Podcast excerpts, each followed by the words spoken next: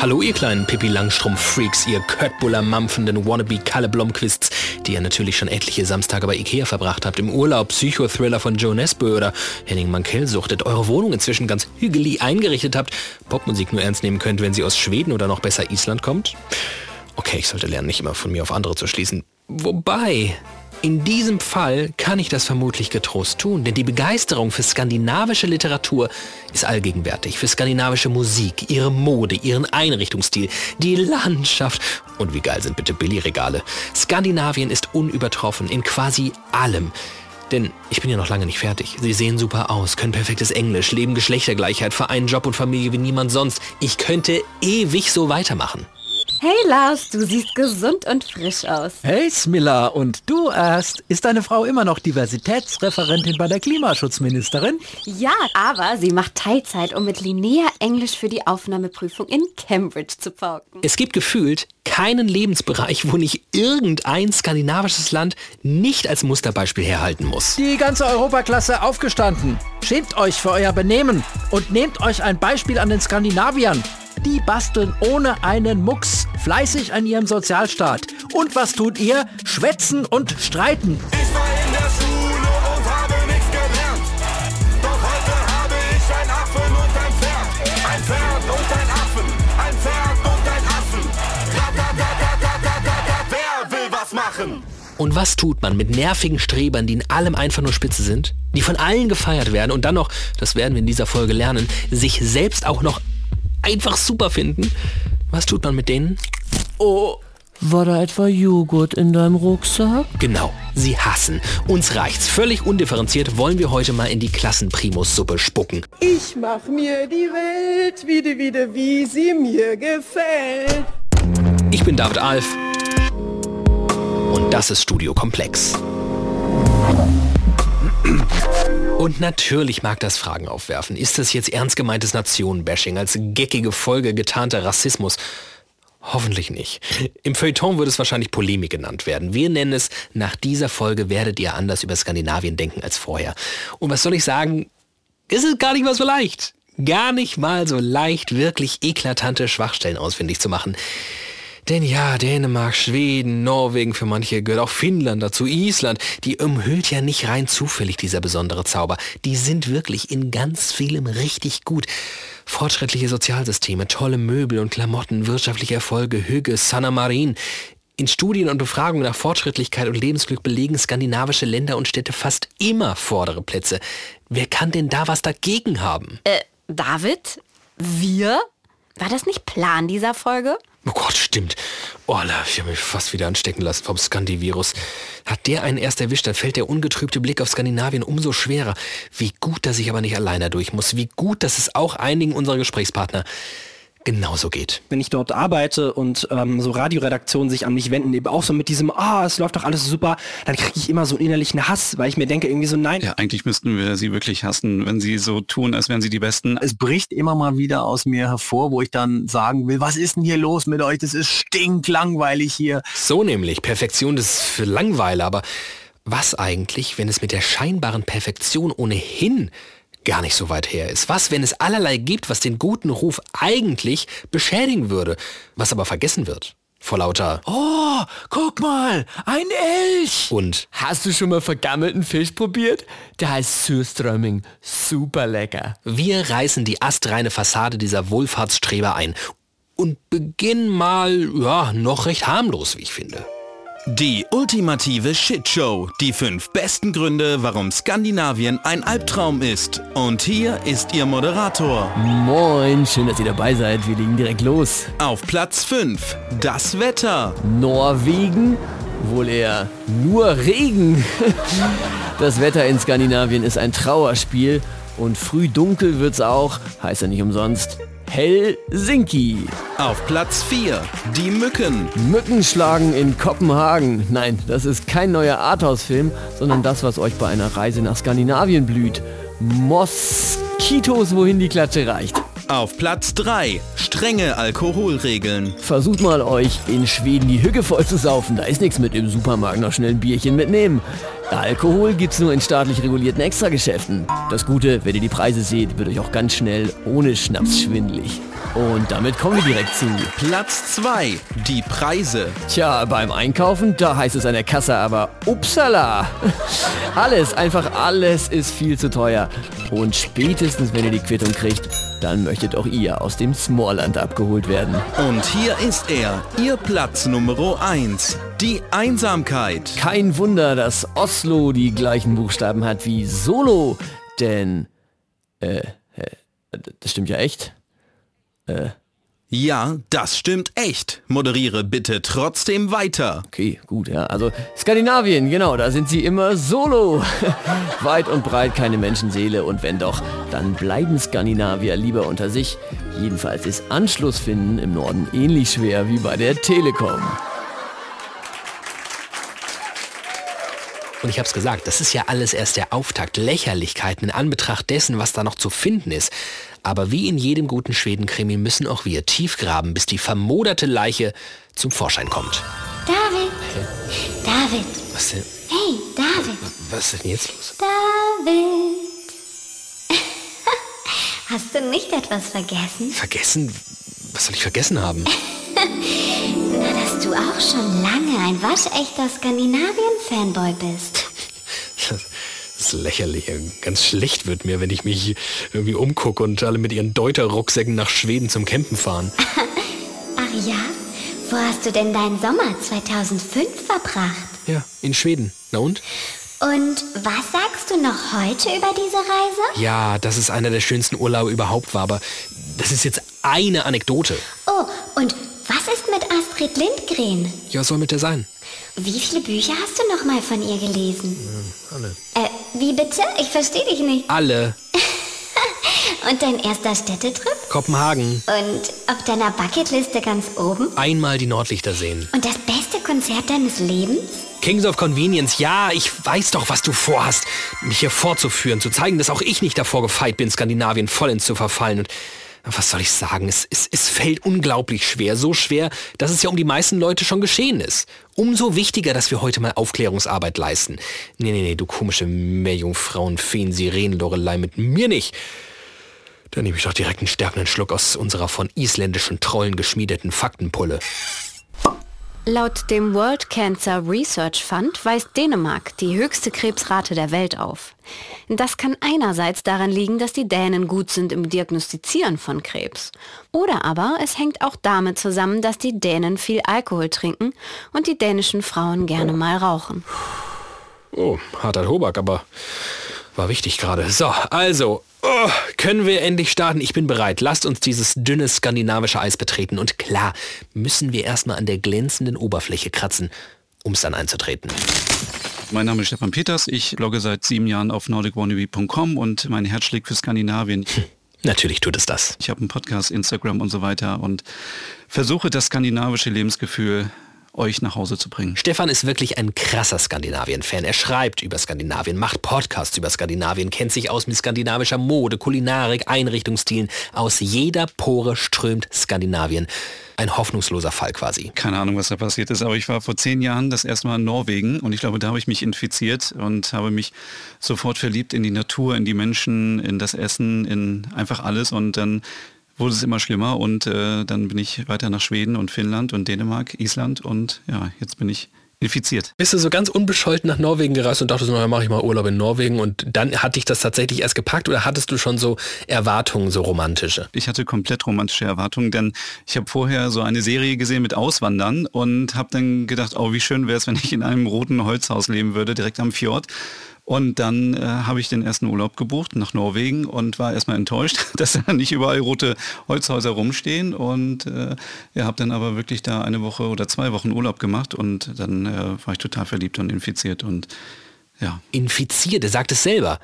Ja gut, vielleicht finden wir noch irgendein Gegengift. Was sind denn das für konkrete Dinge, die ihn sich haben so willenlos hingeben lassen? Mich hat zum einen fasziniert, dass diese Natur einfach so atemberaubend war, also dass man sich als Mensch so richtig klein fühlt. Man sieht das ja so im Fernsehen immer oder auf Bildern und äh, sieht dann gar nicht, wie groß die Berge sind und wie tief die Fjorde sind und wie schön die Natur ist und man denkt sich so, wow, was habe ich eigentlich die Jahre davor erlebt und dass ich jetzt so einen schönen Moment erleben darf, hier in der Natur zu sein. Und dann, äh, keine Ahnung, der erste Kontakt mit den NorwegerInnen und alle waren nett. Und äh, was ich auch sehr schätze an den Menschen, die in Skandinavien leben, ist, dass sie sehr distanziert sind. Manche finden das äh, problematisch. Ich mag das. Ich finde es eher besser, wenn man sich vielleicht erstmal kurz kennenlernt, bevor man sich direkt äh, um den Hals fällt und links und rechts ein Küsschen auf der Wange hat. Also ich mag diese Mentalität, ich mag die Natur und dann natürlich das erste Mal da in den Supermarkt gehen und mehr über das Land erfahren und die Tiere und einfach alles. Also man ist dann sofort verliebt. Ja. Einfach alles, sagt Stefan. Aber das kann doch nicht sein. Es kann doch nicht sein, dass alle Erwartungen, die wir von Deutschland aus auf Skandinavien projizieren, dann wirklich so Realität werden. Es ist wirklich so. Also ich frage mich auch immer wieder, woran das liegt. Weil natürlich ist es so, wenn man im Urlaub ist, ist, ist es meistens immer schön, egal wo man ist. Aber in Skandinavien ist es so, man fährt sogar über die dänische Grenze und man hat sofort nach dem Grenzschild das Gefühl, oh, hier ist ja alles total entschleunigt und entspannt und äh, auf der Autobahn fährt man nicht mehr so schnell und man guckt links und rechts die äh, Rapsfelder an und alles ist so schön und und so war es eigentlich bisher auch in Norwegen oder in Schweden. Puh, ja. Was ich jetzt auch nicht. Was willst du sagen, ne? Gegen wahre Liebe ist kein Kraut gewachsen, wa? Aber hier, Natur hat er gesagt. So schön da hat er gesagt. Ja, wer weiß wie lang noch, wenn die da so weitermachen. Wenn es die Ressourcen der Welt nur für ein Jahr gäbe, dann würden Dänemark und Finnland sie schon im März verbrauchen. Damit liegt ihr Erdüberlastungstag nur knapp hinter dem der USA. Sogar wir Deutschen stehen besser da. Wir würden die Ressourcen erst im Mai verbrauchen. Das sagen Zahlen des Global Footprint Network. Ja, nicht mehr lang und die Fjorde haben auch die letzte Zimtschnecke verschlungen. Und ja, nennt mich ruhig verbohrt, engstirnig, polemisch, bin ich alles in dieser Folge aber ich bekomme Support. Ich bin Arne Bartram, ich bin als Korrespondent für die ARD immer mal wieder in Stockholm und berichte dort eben über Skandinavien und äh, das Baltikum. Und Arne erzählt mir diese Geschichte. Vor ein paar Wochen, ähm, als es um das Thema Energiekrise irgendwie in Europa ging, ne, und dann kam so ein Anruf, ich glaube auch vom ARD Morgenmagazin, ja, wir hätten gerne irgendwie so Beiträge aus verschiedenen Ländern, wie es da eigentlich ums Energiesparen geht. Und da war auch so ein bisschen so die, die Idee, ah ja, Schweden ist da auch mal irgendwie so top und hätten auch mal so, so, ne, das kann man doch bestimmt auch super erzählen erzählen. Und dann saßen wir da in der Redaktion, haben erstmal überlegt, so wird hier überhaupt, also ist hier überhaupt Energiesparen ein großes Thema? Und dann haben wir ja da quasi Kollegen, die da auch, also selbst Schweden sind, auch da aufgewachsen sind oder da schon lange leben, ähm, die auch gesagt haben, so, naja, also irgendwie so jetzt wie in Deutschland, äh, nee. Und wenn man, dann bin ich abends nochmal durch die Stadt gefahren, habe Bilder gemacht, du hast gesehen, irgendwie so in den Restaurants saßen die Leute noch im Oktober draußen mit diesen Heizstrahlern, die unfassbar viel Energie verbrauchen und überall Festbeleuchtung. Also so wirklich Energiesparen ist hier eigentlich auch nicht angesagt bis jetzt. Und das ist irgendwie immer so ein, ja, ähm, in Deutschland sofort so, ah, in Skandinavien läuft irgendwie alles so super und ähm, dann denkst du dir so, ja, also naja, ich, ich bin schon super gerne hier und ähm, so verglichen mit anderen Ländern läuft hier einiges auch echt gut, aber es gibt durchaus Probleme und das ist irgendwie in Deutschland immer so, man ist so erstmal überrascht. Tja, und gegen diese Überraschung wollen wir was tun. Aufklärungsarbeiten leisten, nämlich zur Wahrheit gehört allerdings auch, auch Arne liebt Skandinavien. Dass er regelmäßig dort arbeitet, hat auch damit zu tun, dass er als Teenager schon für ein Jahr nach Norwegen gegangen ist, sich richtig rein verliebt hat in Skandinavien. Aber wie kann sich denn ein aufgeklärter, kluger Mann wie Arne dem so hingeben? Also ich glaube, es ist vor allem irgendwie, wir brauchen alle so einen so Sehnsuchtsort, habe ich das Gefühl. Und weil viele von uns eben zum ersten Mal mit Skandinavien so in der Kindheit in Kontakt gekommen sind, durch eben ne, Bullabü und Astrid Lindgren und so, dass, glaube ich, viele von uns so ein bisschen dieses Gefühl von damals aus der Kindheit so da rein projizieren. Ne? Und irgendwie, wenn sie an Skandinavien denken, so innerlich, glaube ich, so ein bisschen wieder dieses Gefühl irgendwie von, keine Ahnung, Sonntagnachmittag, man liest ein Buch oder guckt irgendwie einen Pipi-Langstrumpf-Film oder so ähm, dass das so ein bisschen wieder hochkommt und wir damit so unterbewusst verbinden und uns deswegen so, ja, so, so heimelig und irgendwie wohlig damit fühlen. Schwester Rainer? Wir haben ja einen klaren Fall von ähm, Bullabü-Syndrom. Äh, denn nein, Arne hat sich das hier gerade nicht ausgedacht. Äh, würden Sie unserer äh, geneigten Hörerschaft hier mal mehr darüber erzählen, bitte? Aber gerne, ja. Bullabü-Syndrom. Zuerst so benannt von Bertolt Franke, Goethe-Institut Stockholm.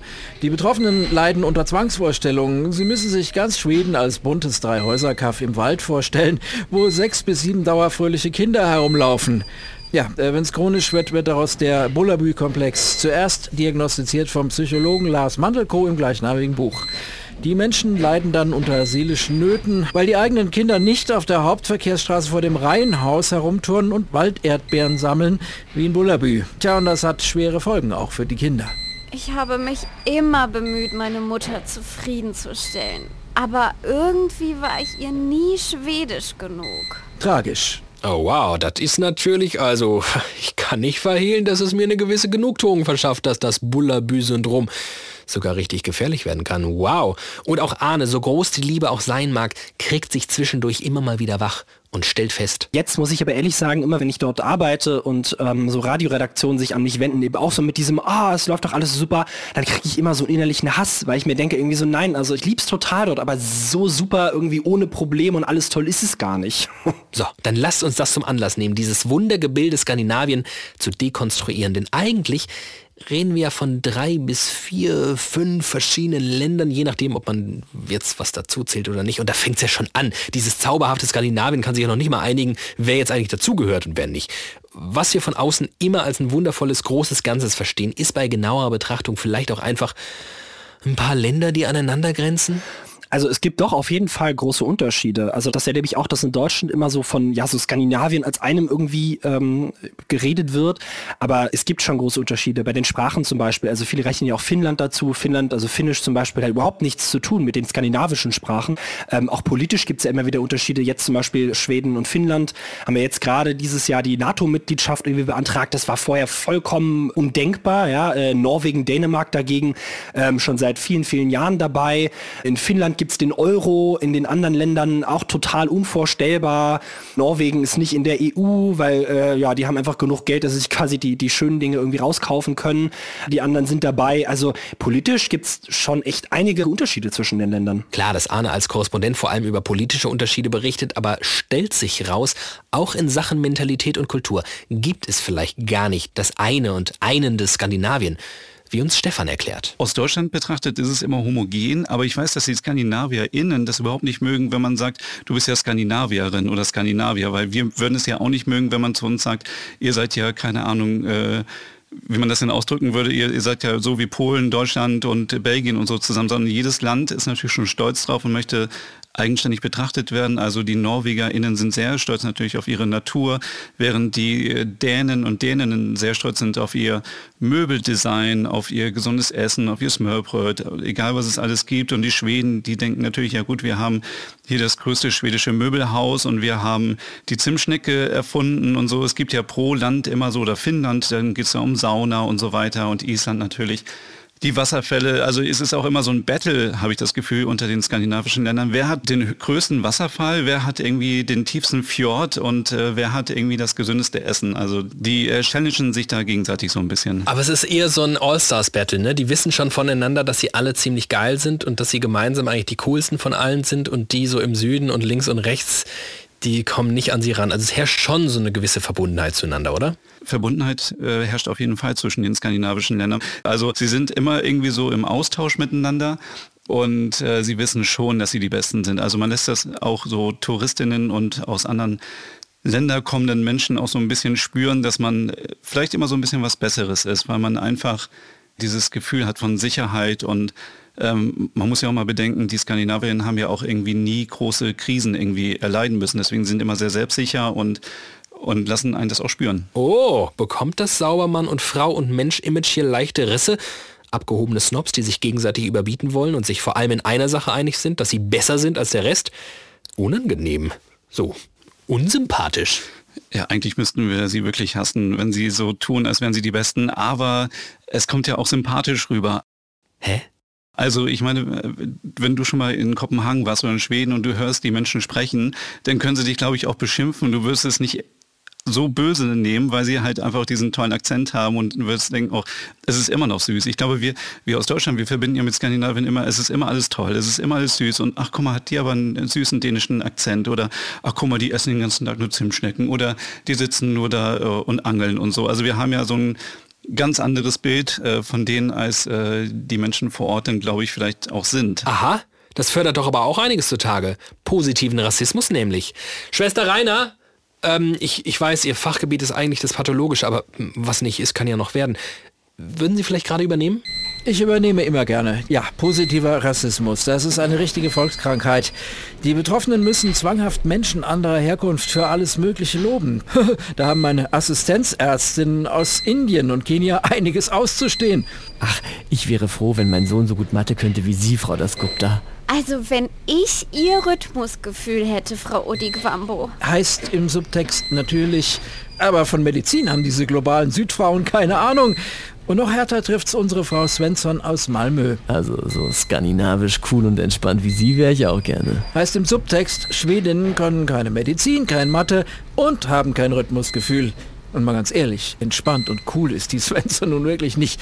Eher so ein Nervenbündel. Halt die Klappe und lass mich in Ruhe. Alles andere als unschuldig also unsere Skandiphilie. Aber gut, das ähm, soll ja eine Abrechnung mit Skandinavien werden und nicht mit uns. Die kriegt ja in den bisherigen 33 Folgen ja schon genug. Wobei ich an dieser Stelle schon sagen kann, ja, natürlich müssen wir später mal auf uns blicken und was uns zur Skandimanie treibt. Aber erstmal zurück zu den fiesen Skandinaviern, die sich für die Allertollsten halten. Das zeigt sich ja übrigens auch daran, dass äh, der Skandinavier an sich äh, ja auch ähm, als einigermaßen verschlossen gilt. Ja, kann ich tatsächlich so unterschreiben. Ähm, das ist auch was, was so ähm, die Skandinavier selbst von sich auch gerne mal sagen, dass sie so äh, lieber unter sich bleiben. Bei mir war es so, mein erster großer Kontakt war eben, dass ich dort auf dem Internat war. Da war es halt dann relativ einfach, weil da hat man mal irgendwie Freitagabends äh, zusammen einen getrunken und wenn die Skandinavier trinken, dann sind sie auch gesellig. Aber ansonsten ist schon eher so, äh, auf dem Flur grüßt man sich nicht. Also das Klischee würde ich sagen, stimmt schon. Was Arne hier beschreibt, kennt auch Stefan, der Skandinavien-Blogger und Ultra sehr gut. Ich habe vorhin gesagt, so aus Scherz, dass ich das eigentlich gut finde, dass sie distanziert sind, aber ich habe von vielen gehört, die ausgewandert sind oder die vielleicht mal ein halbes Jahr in Dänemark gelebt haben, dass sie gesagt haben, ich finde hier keinen Anschluss, ich finde einfach keine Freunde und ich habe eine Freundin gefragt in Dänemark und habe gesagt, ist das denn wirklich so? Und hat sie gesagt, ja, wir haben unsere Freunde, wir haben unsere Familie, wir wollen nicht neue Leute haben. Und das finde ich natürlich dann so ein bisschen schade. Also ich glaube, man ist so unter sich, man findet sich äh, dann so toll und äh, ist zu Hause und alles ist hügelig. Aber wenn denn jetzt da vielleicht Ausländer kommen, ob es jetzt aus Deutschland oder aus anderen Ländern kommen, dann äh, ist man da erstmal ein bisschen vorsichtig. Oh, da sehe ich ja ein gutes Einfallstor für uns. Aber bevor ich da ansetze, muss ich mal ganz kurz nochmal... Ah ja, ja. Schauen wir mal nach Finnland. Haben wir bisher eh viel zu selten gemacht. 1,7 Millionen Waffen besitzen die Finnen. Privat. Und befinden sich damit mit Pro-Kopf-Waffenbesitz weltweit unter den Top 10. Und die höchste Mordrate Westeuropas haben die Finnen auch. Oh, oh, immer wieder erfrischend. So, wo waren wir stehen geblieben? Ach ja, die Ausländer. Oh je, oh je, oh je. Ja, ähm, über die müssen wir sprechen. Und noch besser mit einem. Kai Schwind nämlich ist ein ehemaliger Kollege hier aus dem HR, geboren in Frankfurt. Den hat es dann aber vor geraumer Zeit nach Norwegen verschlagen. Kai, du kamst, das wollte ich schon immer mal sagen, nach Norwegen der Liebe wegen. Ähm, Hattest du vorher schon Berührungspunkte mit Skandinavien? Lustigerweise überhaupt nicht mit der Ausnahme von einer Gruppe von norwegischen Austauschstudenten in Australien, wo ich auch ein Jahr studiert habe. Und mein erster Eindruck war da ein Boot, was die gemietet hatten am norwegischen Nationaltag. Das ist der 17. Mai. Und dieses Boot fuhr so an mir vorbei, während ich spazieren ging, da am Fluss. Und es war voll mit Betrunkenen. es gab auch Leute, die haben sich von der Reling übergeben. Manche hatten Wikingerhüte auf.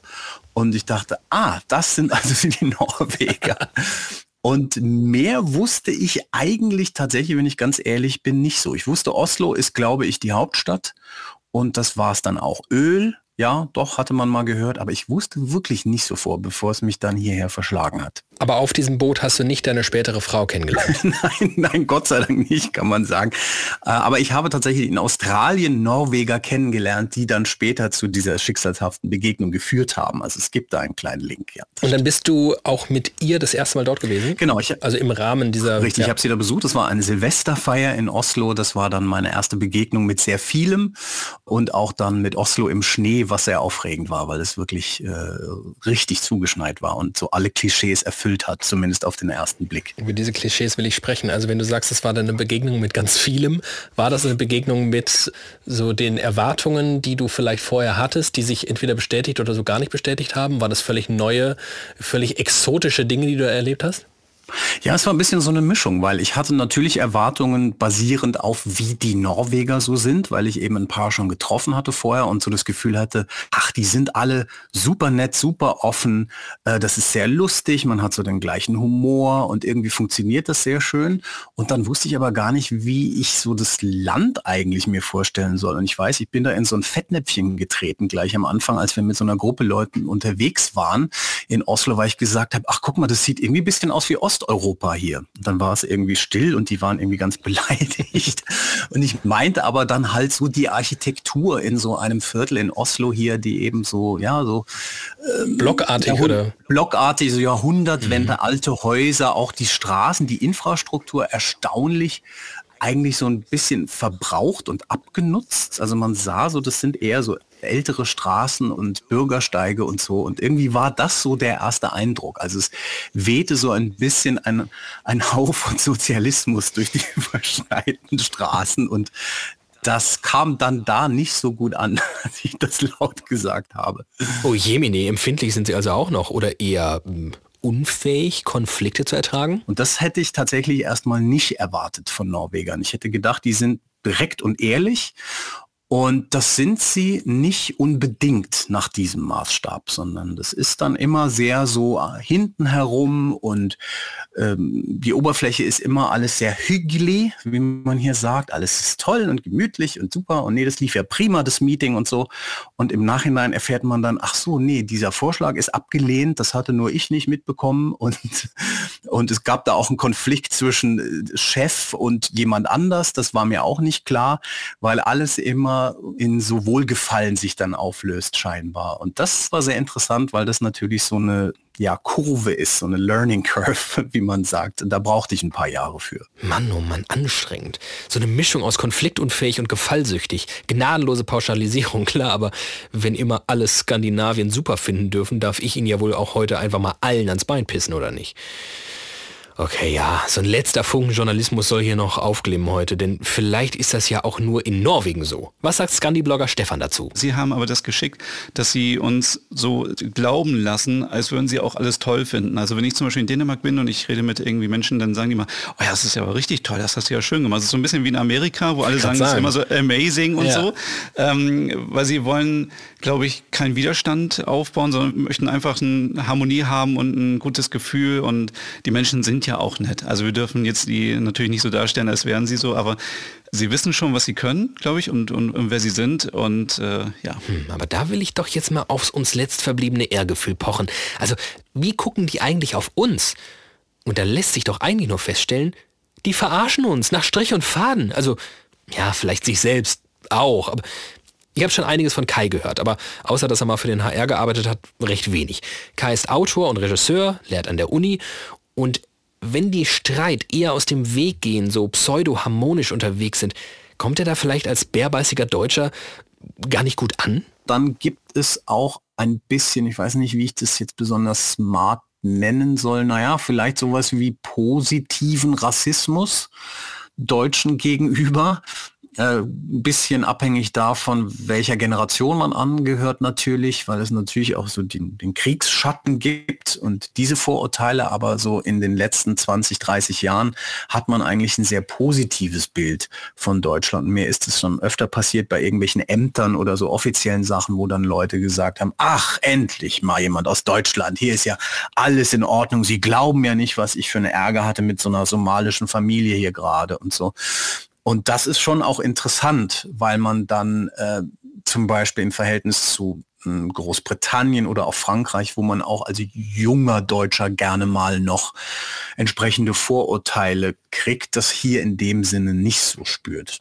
Ja. Aua, okay. Ähm, ja, wir müssen über das Verhältnis von Skandinaviern zu Ausländern sprechen. Und zwar nicht so zu den Deuter Rucksacktouris aus Wanne Eickel, sondern über jene, die Zuflucht suchen in Skandinavien. Die Rechten in Norwegen brüsten sich damit, dass sie die schärfsten Flüchtlingsgesetze Europas haben. Wenn Arne aus Skandinavien für die ARD berichtet, dann geht es allzu oft darum, wie schwer sich skandinavische Länder mit Einwanderern tun. Ja, das macht sie nicht besonders, aber eben auch nicht besonders toll. Schweden hat äh, echt ja sehr, sehr lange Jahre eine sehr, sehr offene Migrationspolitik gefahren, haben das dann irgendwie zurückgenommen und haben aber auch so ein bisschen so nach dem Motto, ja, ihr könnt kommen, aber dann irgendwie hat so ein bisschen, das sagen jetzt auch viele Menschen eben vor Ort selbst, die sagen, ja, man hat so ein bisschen verpasst, auch so mehr auf die Integration zu gucken. Es haben sich so einzelne Stadtteile gebildet mit vielen Leuten ohne irgendwie Perspektiven und dann ne, sind so Probleme entstanden wie äh, Gewalt, Drogenhandel, Gangkriminalität und dann haben wir auch mit Menschen vor Ort gesprochen aus diesen Vierteln, die sich dagegen engagieren, die sagen, ja, der Staat hat sich da auch ein, ein Stück weit irgendwie aus seiner Verantwortung gestohlen, hat sich da rausgezogen, die Leute machen lassen. Das rächt sich jetzt. Teilweise statistisch, glaube ich, wird in Schweden irgendwie jede Woche jemand erschossen. Also das sind schon krasse Zahlen. Und Dänemark zum Beispiel, die sind da schon seit längerem viel rigoroser. Also die haben eine sehr krass strenge Flüchtlingspolitik, die man mit Skandinavien gar nicht so in Verbindung bringt. Da gibt es sogar Überlegungen, Asylbewerber per Flugzeug irgendwie nach Ruanda zu bringen, um dort irgendwie das ganze Asylverfahren durchlaufen zu lassen. Und übrigens unter einer sozialdemokratischen Regierung. Also was, was bei deutschen Sozialdemokraten ja irgendwie vollkommen unvorstellbar wäre. Okay, läuft gerade fast so gut, um wahr zu sein hier mit Scandi-Bashing. Ein gruseliges Bild, das hier gezeichnet wird.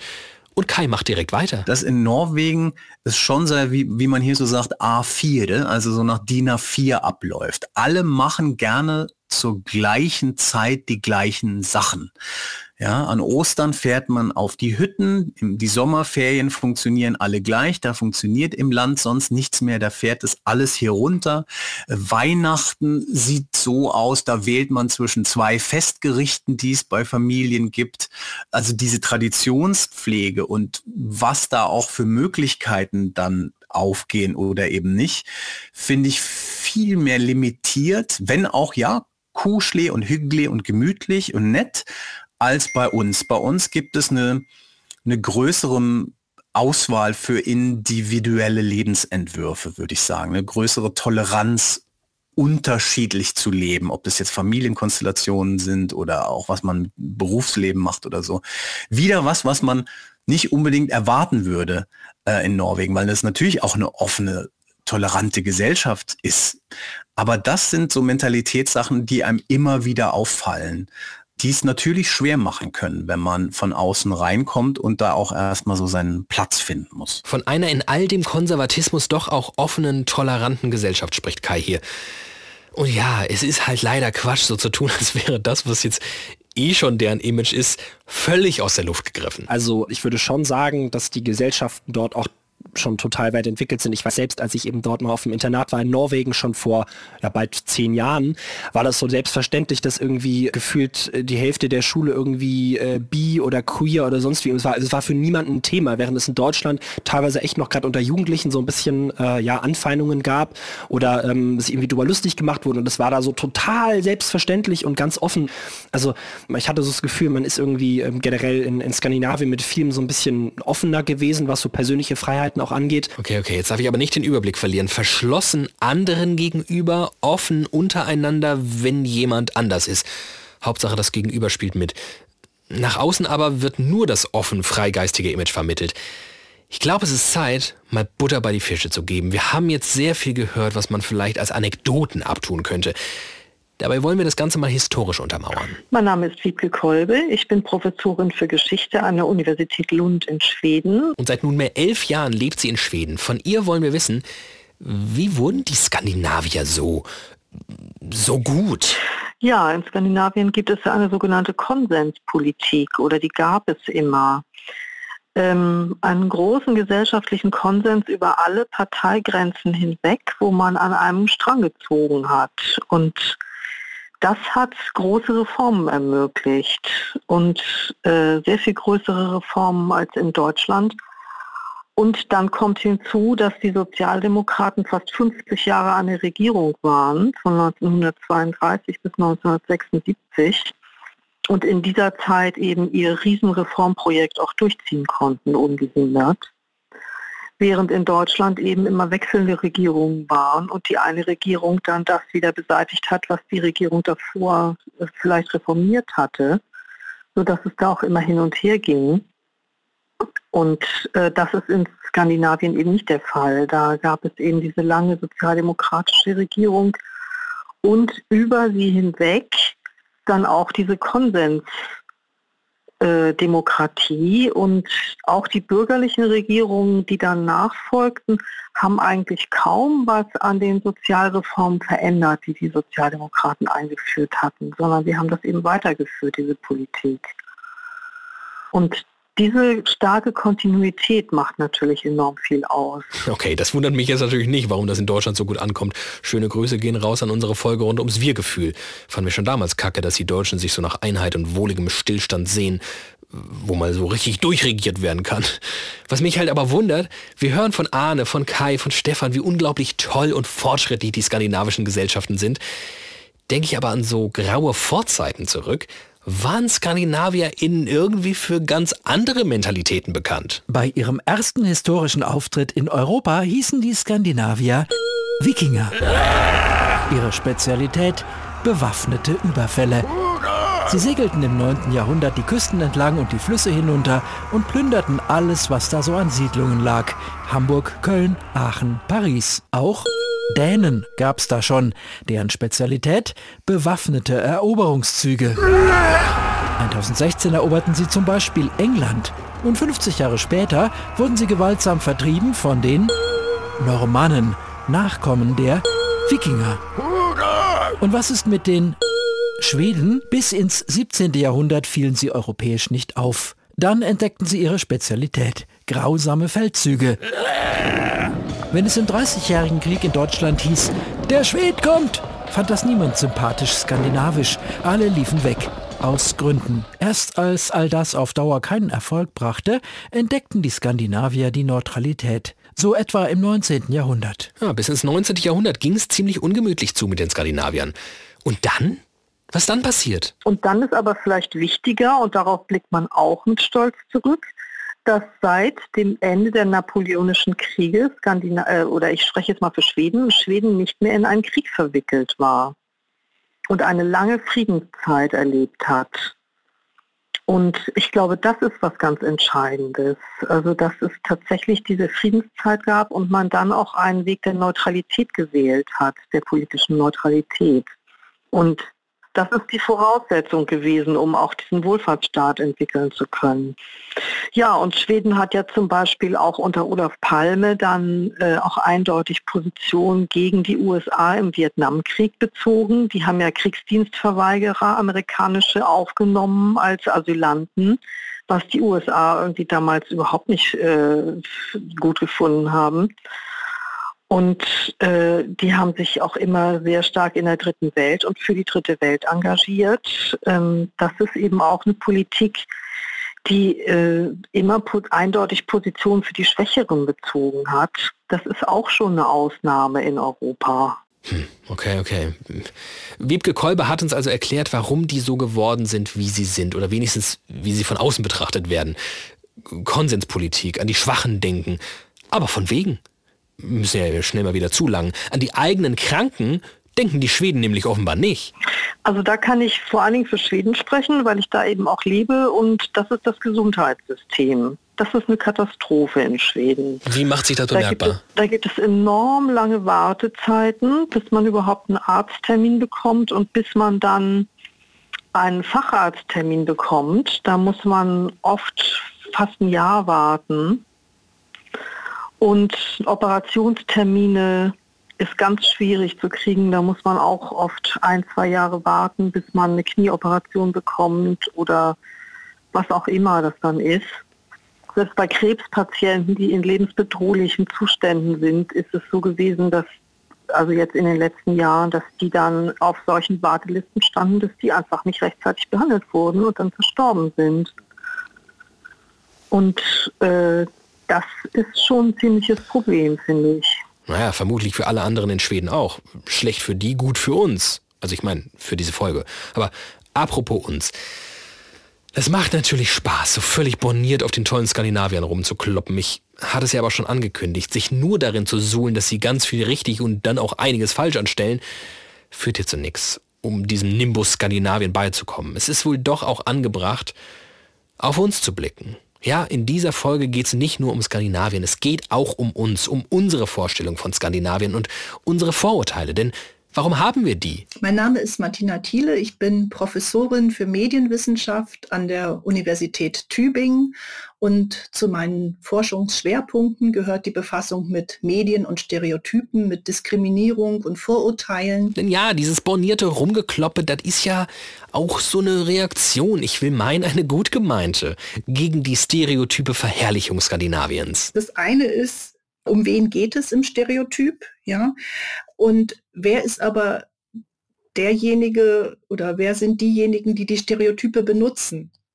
Und äh, für die es dann leichter wird, offensichtlich sich zu orientieren, also Komplexität zu reduzieren, womit wir auch bei den verschiedenen Funktionen von Stereotypen für die jeweils Betroffenen, für die Nutzer oder für die, die stereotypisiert werden, wären. Und äh, da muss man ganz klar sagen, da gibt es meistens für diejenigen, die stereotypisiert werden, eher Nachteile. Ja?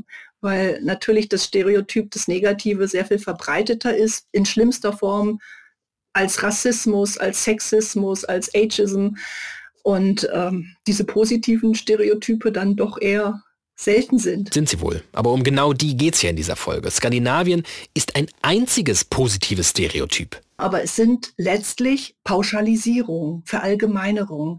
Und auch die Unterscheidung zwischen positiven und negativen Stereotyp bringt dann gar nicht so viel, weil es sind immer Verallgemeinerungen. Das heißt, ich treffe nie ganz die Wahrheit. Ja? Und zu schauen, wie ist die Situation jetzt tatsächlich und was haben wir aber für Vorstellungen vom Leben in Skandinavien das sind wirklich zwei verschiedene Dinge. Ja, das sagen wir ja die ganze Zeit und schaffen hier mal Fakten, um der ganzen Wahrheit näher zu kommen. Aber ich will von Martina ja eigentlich erfahren, warum wir Deutsche so sehr dazu neigen, all diese positiven Stereotype in Skandinavien zu projizieren. Ja, ich glaube, das sagt sehr viel über uns aus. Über uns, die wir das Stereotyp benutzen. Ja, warum haben wir ein so positives Bild von Skandinavien? Woher rührt das? Und da finde ich, sollte man weitersuchen und äh, ein bisschen recherchieren, was haben wir für eine gemeinsame Vergangenheit, äh, wo haben wir uns abgegrenzt, wo haben wir uns wieder angenähert im Lauf der Geschichte und es gibt natürlich auch Verbindungen, also gerade noch stärker zwischen äh, Norddeutschland und äh, Skandinavien, logischerweise, ja, Handelsbeziehungen, aber zum Beispiel auch so etwas wie der Protestantismus. Und dann aber gleichzeitig auch diese soziale Abfederung zu haben. Da hätte man dann dieses christliche Menschenliebe-Moment, ja. Natur spielt äh, eine wahnsinnig große Rolle, genauso wie wir Deutschen immer mit dem Wald uns auseinandersetzen und der deutsche Wald für uns ganz mythisch aufgeladen ist, hat das natürlich auch mit unseren Vorstellungen von Skandinavien zu tun. Ne? Wälder, Fjorde, unberührte Natur, so etwas spricht unheimlich an. Oder auch so ein Trend, der in den letzten Jahren sehr gehypt worden ist. Hüge, ja. Es ist alles so gemütlich und so kuschelig und wir sitzen da, schauen aufs Meer und der Kamin äh, lodert und so. Solche Bilder werden ja auch in der Werbung sehr viel eingesetzt und wirken offenbar. Und wie die wirken. Denn ganz offenbar lieben wir uns selbst in Schweden, Dänemark, Norwegen, vielleicht auch Finnland. Die sind so wie wir, nur viel mehr so, als wir es sind.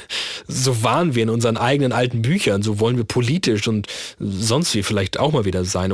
Okay, wir wollen auch manchmal wie Italiener sein oder wie Griechen oder Amerikaner, aber dann fällt uns ja immer doch relativ schnell wieder ein, wie chaotisch, faul und kulturlos die sind.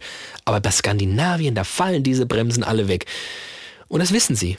Und verkaufen uns alles, sogar Hüge. Und wir müssen auch kurz mal über Hüge reden. Immer wieder schlittert das hier so rein wie der Weihnachtsmann über zugefrorene finnische Seen. Hüge, was ist das? Was soll das? Tja, was soll das? Andere haben 300 Wörter für Schnee, die Dänen haben ein, ursprünglich norwegisches Wort für Wohlbefinden. Aber so leicht lässt sich das natürlich nicht übersetzen. Hüge ist alles Mögliche. Die Tasse Kakao am Kaminfeuer, das Glas Rotwein mit Freunden. Hügge ist sowas wie das dänische Nationalgefühl. Ein Lebensgefühl, das einfach glücklich macht. Und diese schmalzige Beschreibung habe ich mir nicht ausgedacht. Das ist der Titel eines bekannten Buchs über Hügge. Übrigens verfasst von einem Autor namens Mike Wicking. Und den Namen habe ich mir auch nicht ausgedacht. Erstmal eine Runde schmökern jetzt. Und was für ein famoser Verkaufsschlager Hügge geworden ist, kann auch Stefan bestätigen. Ihr erinnert euch, der Nordic Wannabe, wie er sich nennt, der über Skandinavien bloggt und eben auch ja, klar, über Hügge. Passiert mit Skandinavien dank der Hygisierung das, was mit jedem erfolgreichen Franchise passiert? Es wird langweilig, austauschbar, belanglos? Mit dieser Frage zum Thema Franchise und Vermarktung triffst du natürlich einen wunden Punkt bei mir, denn ich bin seit vielen Monaten oder seit Jahren sogar auf der Suche, wie dieses Hügge so erfolgreich verkauft werden konnte aus Dänemark. Denn wir in Deutschland haben ein ganz anderes ähm, Bild von Hügge und für alle, die nicht wissen, was Hügge ist, kurz ist ja dieses dänische Glücksgefühl, Gemütlichkeit und so weiter. Und äh, in Deutschland wird dann immer immer werden Hüggesocken, Tassen verkauft. Ja, neulich im Gartencenter, da war eine Pflanze, wo Hügge drauf stand. Also es wird immer irgendwie alles so hügelig äh, vermarktet. Und wenn man dann nach Dänemark kommt und die Leute fragt, was bedeutet eigentlich für euch Hügge, dann sagen die so, äh, für uns ist das einfach ein gutes Glas Rotwein und Zeit mit der Familie verbringen und mit Freunden und zu Hause sitzen. Und äh, weltweit wird das so vermarktet nach dem Motto, kauf dir Kerzen, kauf dir eine Decke, kauf dir dicke Wollsocken und dann äh, fühlst du dich hügelig. Also ich merke schon so, ähm, ich mache das jetzt ja seit sieben Jahren, dass dieser skandinavische Trend, wenn man das so nennen will, immer extremer wird. Also man wundert sich, was auf einmal alles skandinavisch ist und welche Marken auf einmal skandinavische Produkte auf den Markt bringen. Ja, Produkte Produkte, die hier als Hüge gelten und sich waschechte SkandinavierInnen wohl schadenfroh die Hände reiben oder eben gemeinsam an der Teetasse wärmen. Selbst unser Bild von Hüge ist also Lug und Trug. Und wo wir gerade bei Lug und Trug sind, auch das will ich hier heute aufdecken. Wenn ihr wie ich musikalisch in den 90ern und Nullerjahren sozialisiert wurdet, wenn ihr zu genauso fehlerlos mitsingen könnt wie zu wenn ihr es einfach nicht begreift, wie gut von Taylor Swift ist und wie unglaublich divers doch die Musiklandschaft dank The Weeknd mit unter anderem dem hier ist.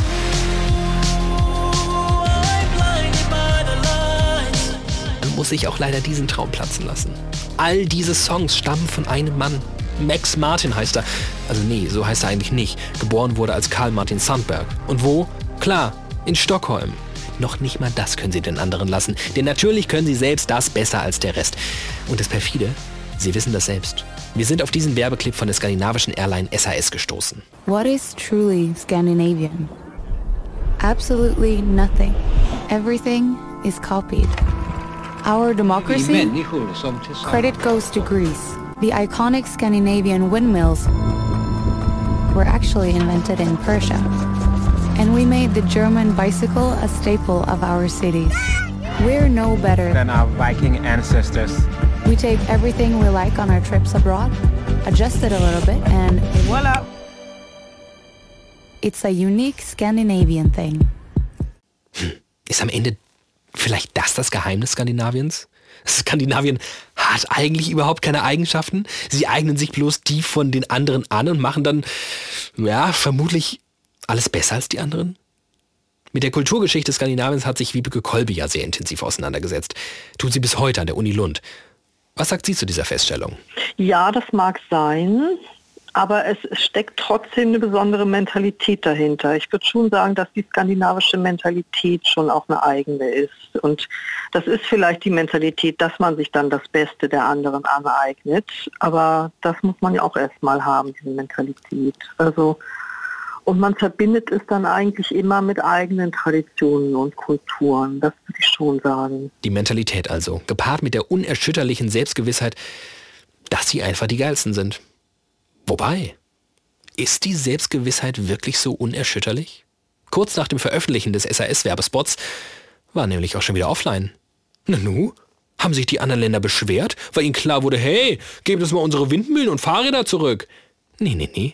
Die Skandinavier selbst waren's. Stinksauer waren die, haben sich auf ihren patriotischen Schlips getreten gefühlt. Ja, vermutlich nicht alle, aber ausreichend viele, dass es einen Shitstorm gab, weil das Skandinaviertum in dem Spot so verunglimpft wurde. Empfindlich sind sie also auch noch. Womit wir wohl bei neuen Stereotypen wären, um die alten zu bekämpfen. Oh, kommen wir damit weiter? Martina Thiele? Ja, also da müssen wir jetzt doch mal unterscheiden. Sprechen wir über Stereotype, sprechen wir über Fakten, was lässt sich nachprüfen. Normalerweise gehört ja zum Stereotyp oder zur Stereotypdefinition, dass es um Bilder in unseren Köpfen geht. Und man kann sagen, an diesen Vorstellungen, Bildern in unseren Köpfen ist immer etwas Wahres dran. Ja, und mir schwant, darin liegt so ein bisschen das Hauptproblem. Ne? Was, wenn einfach zu viel stimmt von dem, was die Fans über Skandinavien sagen? Und wenn diese Fakten, gepaart mit der hoffnungslosen Dauerverliebtheit der anderen, etwas ergeben, gegen das kein Kraut, noch nicht mal Studio Komplex gewachsen ist, nämlich Magie, dann weiß ich auch nicht. Also Kai und Stefan spüren die jedenfalls sofort. Also so wie ich nach Norwegen komme und es beginnt schon am Flughafen im Oslo, beginnt so eine Entschleunigung. Es ist wirklich so, man bekommt das komplette Paket, man kommt am Flughafen an und es ist schon gleich also es ist halt blöd, aber es ist gleich so, oh, hier ist ja alles viel sauberer und es ist ja viel ordentlicher und oh, es ist ja auch schön dekoriert und man hat sofort irgendwie ein positives Gefühl. Dieser Flughafen hat auch so ein Design, was so gemütlich und warm und holzig ist. Das ist sofort ganz anders und man wird langsamer und ruhiger und die Gesellschaft läuft generell, alles läuft ein bisschen gemütlicher ab. Und natürlich ist das alles nicht nur am Flughafen so. Es zieht sich durch alles durch. Dann fährt man mit der Bahn. Die Bahn ist pünktlich und man denkt so, in Deutschland ist immer alles unpünktlich. Und ähm, dann geht man essen und alles ist irgendwie so gesund. Und während man vielleicht zu Hause sagt, ah, ich esse kein Gemüse oder es ist irgendwie langweilig, ach ja, hier ist ja ganz schön, hier esse ich das so. Und es ist immer, ähm, es ist alles schön da. Ich weiß auch nicht, woran das liegt. Also das ist irgendwie das Geheimnis wahrscheinlich von Skandinavien. Ja, und am Ende ein Geheimnis, gegen das einfach nichts ankommt. Da kann die Nazi-Vergangenheit vom IKEA-Gründer aufgedeckt werden, da können Mord- und Krebsraten in die Höhe schnellen, Jugend, Arbeitslosigkeit genauso, aber es kann dem Image der Skandinavier einfach nichts anhaben. Ich glaube, der Punkt ist bei den SkandinavierInnen so dieses, dass wir immer denken, ach, die sind ja so unschuldig und so nett. Und den kann man gar nichts krumm nehmen. Egal, was sie jetzt machen, auch wenn Norwegen irgendwie Öl wie verrückt irgendwie aus dem Meer rausholt oder aus dem Meeresboden, ist ja egal, weil früher waren Norwegen arme Leute, das waren nur Bauern, dann sollen sie jetzt mal ein bisschen Öl haben. Aber dass die dadurch zum reichsten Land der Welt werden, irgendwie das, da guckt man dann gar nicht drauf. Das nimmt man dann einfach so hin und sagt so, ja, das, das haben sie sich halt auch verdient. Ja. Tja, so sieht es nämlich aus. Und das Einzige, was uns da rausretten kann, sag ich jetzt mal ganz eitel, sind Betrachtungen wie unsere hier heute. Weswegen sich Arne, der Skandinavien-Korrespondent, wirklich gefreut hat über unsere Anfrage. Also erstmal finde ich es total schön, sich mal ein bisschen von der anderen Seite von dem Thema irgendwie zu nähern, weil, also natürlich, ich liebe Skandinavien, ich bin ultra gerne da, aber manchmal habe ich echt so ein bisschen dieses Gefühl, so, so ein realistischeres Bild, ne? also gar nicht mal irgendwie nur negativ, aber so ein bisschen realistischeres Bild von Skandinavien würde Deutschland auch mal ganz gut tun, weil wenn man es immer auf so einen Sockel hebt, ist es natürlich auch irgendwie schwer, sich so ernsthaft damit auseinanderzusetzen, wenn man sich immer hinstellt nach dem Motto, so, ja, bei denen läuft ja eh alles besser, so, ne? also nach dem Motto, dann brauchen wir auch nichts zu machen. Und ja, auch darin mag ein Teil der Unantastbarkeit Skandinaviens liegen. Es hat ja niemand den Anspruch, irgendwas zu machen. Sollen die da doch schalten und walten? Hauptsache, wir können alle unsere unerreichbaren Sehnsüchte da abladen. Aber was macht all das mit jemandem, der nicht so viel Abstand hat? Wie erträgt man diese ganze zur Schau getragene Perfektion und Strebertümelei, wenn man in Norwegen lebt? Wie Kai. Es bricht immer mal wieder aus mir hervor, wo ich dann sagen will, was ist denn hier los mit euch? Das ist stinklangweilig hier. Warum ist hier keiner mehr im Büro? Es ist Freitag und 14 Uhr. Warum streitet sich keiner mit mir? genau, richtig. Warum kehrt ihr immer alles unter den Teppich und alles ist hügelig und kuschelig? Also man kann auch so Ausraster kriegen manchmal. Mhm. Oder auch diese Skepsis. Ne? Also was man gerne mal so als German Angst zusammenfasst. Also dass wir diese eingebaute Angst und Skepsis allem gegenüber ja. haben. Ja, dem Gesundheitssystem, dem, dem, politischen System, jetzt die Erde geht zugrunde, das Klima und die ganzen Versicherungen und um Gottes Willen, also dass man so drauf ist, das kriege ich natürlich auch nicht ganz aus dem System. Und je nach Tagesform habe ich dann auch manchmal Lust, irgendwie ihnen alle eine zu ballern, weil sie so naiv sind und nicht kritisch hinterfragen und äh, keine Ahnung, Krankenversicherung, da denkt keiner drüber nach, weil das Gesundheitswesen so gut ist und man sowieso ein Einzelzimmer im Krankenhaus kriegt, auch wenn man nicht danach fragt und äh, äh, dann, dann wird man plötzlich so und ich glaube, das kriege ich auch nie ganz los. Mal gucken. Das möchte ich gerne zum Ende dieses Gesprächs werden lassen. Das hat ja. mir sehr gut gefallen. Okay. Ähm, Kai, wenn du es mir schon tätest, würde ich sagen, äh, mach mal einen Podcast. Das, äh, das war ja fast therapeutisch gerade. Das waren aber schöne Fragen, weil man reflektiert nie so in dem Sinne so über diese Sachen. Deswegen, das war, äh, war auch erstaunlich. Das ist der Service-Teil von Studio Komplex, dass wir immer noch nebenbei unsere ganzen GesprächspartnerInnen austherapieren.